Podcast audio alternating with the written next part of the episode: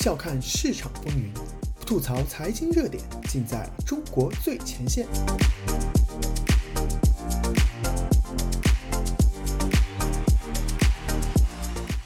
欢迎收听自由亚洲电台，这里是中国最前线，我是主持人子昭。这期节目，我想跟大家聊聊深圳，这座我成年后生活时间最长、即将迎来他四十二岁生日的城市，聊聊它的荣耀和迷惘、宏大与卑微。速度快到眩晕的二零二二年，终于快过了三分之二了。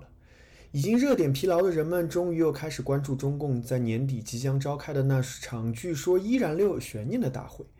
我们的天降伟人气定神闲跑去满洲乘凉了，不甘寂寞又不堪重负啊！主要来自于期望他力挽狂澜的听床师们的重负的利卡将，却顶着真百年不遇的高温干旱去了南国深圳，在一个极具象征意义的地点——深圳市中心莲花山顶的邓小平像前，发表了一通让人浮想联翩的“长江黄河不会倒流”的演说。本人无意加入听床界，对李卡将各种灵去秋波式的卖力表演更缺乏兴趣。但这个日子确实挺有意思。再过几天，八月二十二日就是邓小平，中共话语中的改开总设计师、深圳之父的名单。再之后几天，八月二十六日就是深圳经济特区成立四十二周年的日子。这算是一般语境里深圳这座城市的生日。利卡将据说代表的中共内部坚持改开力量选在这个时间地点摆出这么一个 pose，自然是借重深圳改开圣地的地位。在官方语境里，深圳和毛时代内陆荒野上出现的社会主义工业新城一样，同样是党亲手创造的奇迹，而且这个奇迹是现代创新先进的，自然也是更加正确的。深圳的诗歌是一度几乎成为中共第二党歌，全国人人都会唱的春天的故事。在这个春天宇宙里，邓小平如造物主一般，说有就有，当立就立，在一片荒凉的海滩上画了一个圈，便能长出座座金山。既然改革开放直到目前为止还是中国主要的政治正确口号之一，所有人至少在形式上还得讲，那么各路依托于改革开放得利的势力，在这个概念已经名存实亡的当下，会越来越起劲的跑来深圳这个圣地拜一拜邓小平的各种神主牌，那也是非常自然的事情。深圳的民意政治地位看起来并不高，它依然隶属于广东省，只是跟青岛、宁波一样的计划单列市，但它的确是公认的一线城市。这里有一大堆的中字头机构和企业总部，新闻曝光度仅次于北京、上海，远比天津、重庆更能上达天听。实际上，深圳是中国在任和退休高官钟爱的冬季南下避暑地，习仲勋晚年就长期在此居住并终老于此。改革开放试验田的特许地位，更让他有了不是直辖，胜似直辖的地位，常常成为重大决策的诞生地。而且如前面所说，这座城市在中共看来完全是他自己创造的。比起地方色彩浓厚或是境外势力影响巨大的上海、广州，它更像是一座令中央放心的南方的陪都。跟不了解深圳的人，尤其是北方人，描述这座城市的空间结构并不容易。这座城市不是方块状或者放射状，而是从一端放射出了扇形。它的市中心也不是一个点，而是狭长滨海平原上一条长达三十公里的线。这条线上东中西三个近乎等量齐观的中心，形成了罗湖、福田、南山三个中心区。一排高楼如屏风般与香港一侧的无人郊野沉默相对。在各自向北辐射出属于自己的腹地，延伸到山背后的广袤丘陵。那里在最早划定的深圳经济特区范围之外，直到十几年前进入市中心，仍需要办理证件，俗称关外。深圳虽然是一座人造的城市，但并不同于内陆那些一张图纸盖出来的新区新城。实际上，它是许多股力量互相配合、互相纠结造出。这个城市一出生，便在时间和空间的意义上被折叠成几个独立的部分。作为香港郊区的罗湖，和作为世界工厂大车间的关外，在八九十年代香港资本主导深圳发展的香港时代蓬。波兴起，其后是两千年代开始，北京力量强力进入，培育出作为南方金融中心的福田。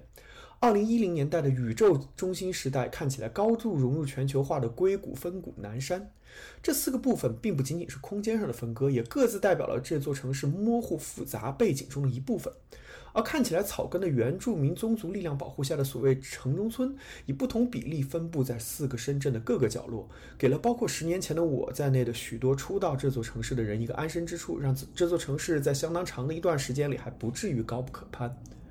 很少有一座城市如此离不开另一座城市。当我们因提起深圳，便不得不提到香港。香港是境外势力在中国之旁打造的自由港，而深圳则是重建的中华帝国为了对接这个自由港的资源，自己设立的特许口岸。如今的深圳，香港的有形影响力也基本上已经退缩到了以贸易产业为主、有大量港人居住的罗湖老城区，其他地方甚至你都很难听到粤语。说现在的深圳是香港郊区，恐怕只会引来无情的嘲笑。但实际上，深圳赖自豪的电子通信产业，依然离不开早已许多年不装配电子表的隔壁。不仅是华强北的水货 iPhone，工业深圳无数的工厂都需要通过香港输入的进口元件，甚至连据说掌握蓝芯最先进黑科技的华为，也必须要在那里开设分公司，弄到一些来源成谜的芯片之类产品。而深圳虽有自己的证券交易所，其庞大的金融业也极其仰赖与资金自由流动的香港互通有无。至于从腾讯、大疆到无数小创业公司的科技业，其起步和壮大所仰仗的投资，大部分也都在对面转手，甚至他们很多的目标也是在对面去上市。很多中国人，包括天降伟人本人都迷信的中共给的所谓政策，认为深圳的经验可以无条件在白洋淀之类的地方复制。但这些东西其实无非是一些你不来管我就再好不过了似的皇恩浩荡。甚至早期的五个经济特区里，真正变成了金山银山的也只有深圳，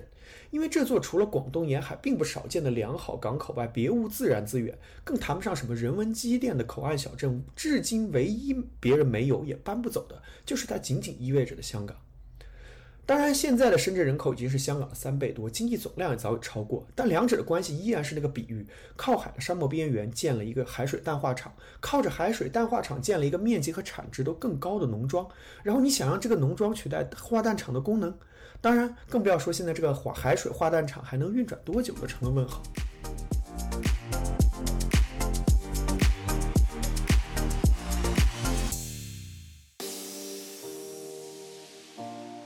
用财经视角剖析热点中的深层逻辑，嬉笑怒骂间把握喧嚣下的中国脉动。内容相当靠谱，形式绝不严肃。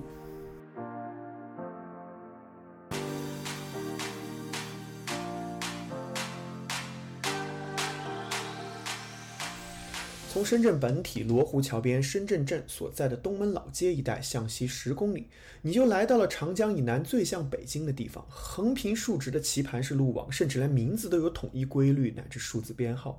这里有宽阔到反人类的快速路，占地面积巨大的立交桥。规模大到公园级别的绿化带，动辄数百米的高楼，隔着广袤无边的大理石广场，在其中遥遥相望。尽管这里栽种着大片的小叶榕和芒果树，但在热带常年直射的艳阳下，一切反射出令人眩晕的光亮。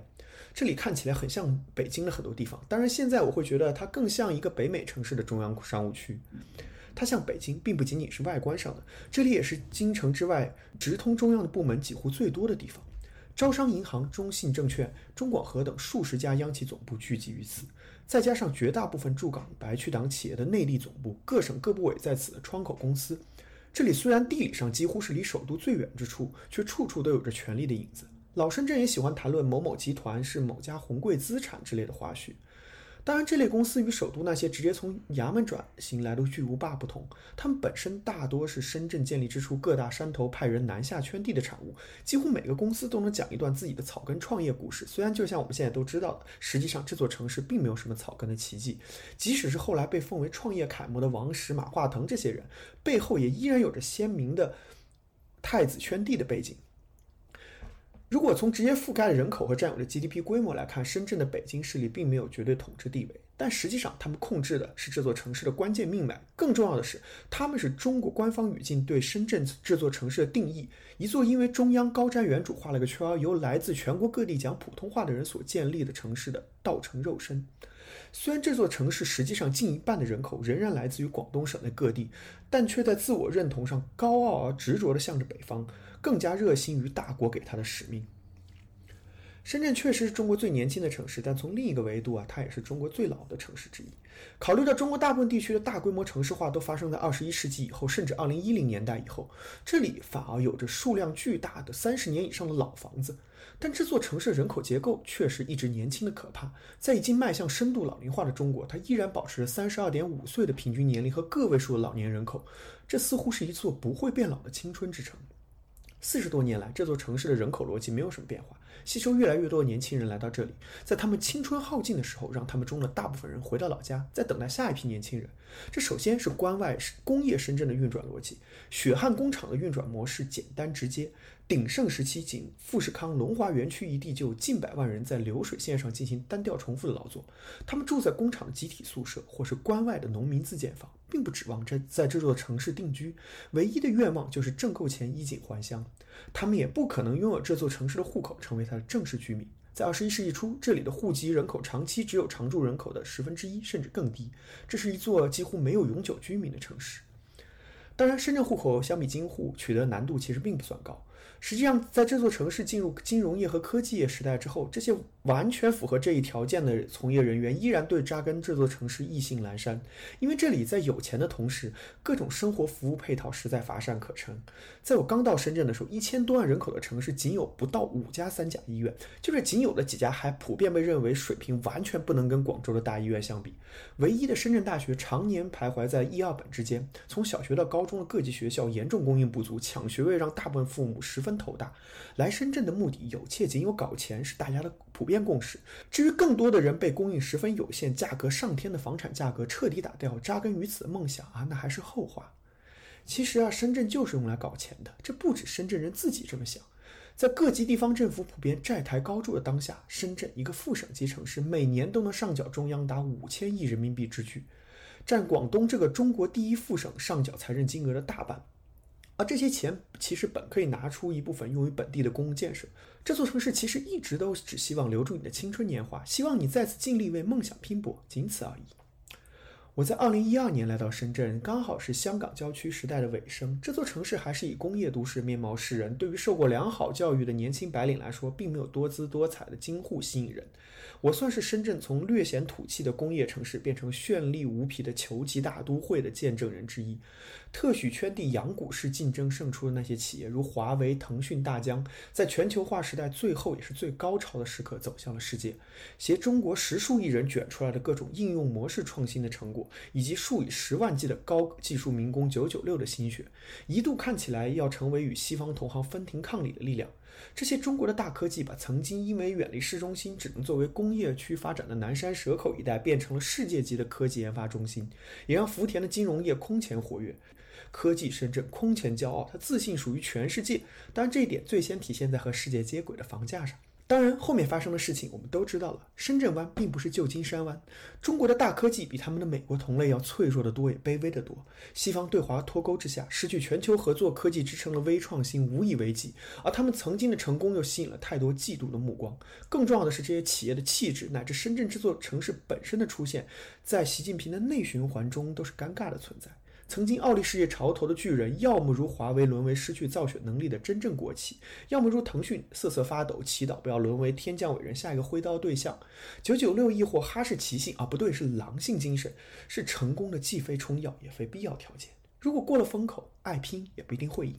直到这里，我一直都把这座城市本身当做主体来描述，至于其中的人呢，大概来了就是深圳人吧。这座城市最著名的格言之一，却像是摆明了就说这里只是一种淘金人小镇般的热闹，随时可能突然消失。虽然这座金矿聚集了超过两千万的人口啊，的确，虽然这里是中国业主委员会的发源地，民间自组织也是中国城市里最发达和丰富的，但这里人确实不大想清楚过自己到底是谁，大概还来不及吧。离开中国之后，我不时会重新观看一部电影《过春天》。这本是一部以深港跨境学生和水货走私为主题的电影，制作虽考究，毕竟只是个小题材，但这的确是少有的描述真实生活在这座城市中的一部分人，而非把它当做无情感的工具式背故事背景的少有的作品了。这部电影的女主角每日穿梭于港深之间，在无人理会的冷漠中迷惘于自己的身份和归属。仿佛这座城市在更多重的身份冲突的夹击之下，迷失困惑的化身。独其实想不明白自己是谁的，又何止是深圳人？人能想明白屁股和脑袋关系，大概也就走出了青春期，但这期间代价也许会很惨重。只希望他们还有机会。本期节目献给这座我又爱又恨的城市。子昭下期与您继续相约中国最前线，再见。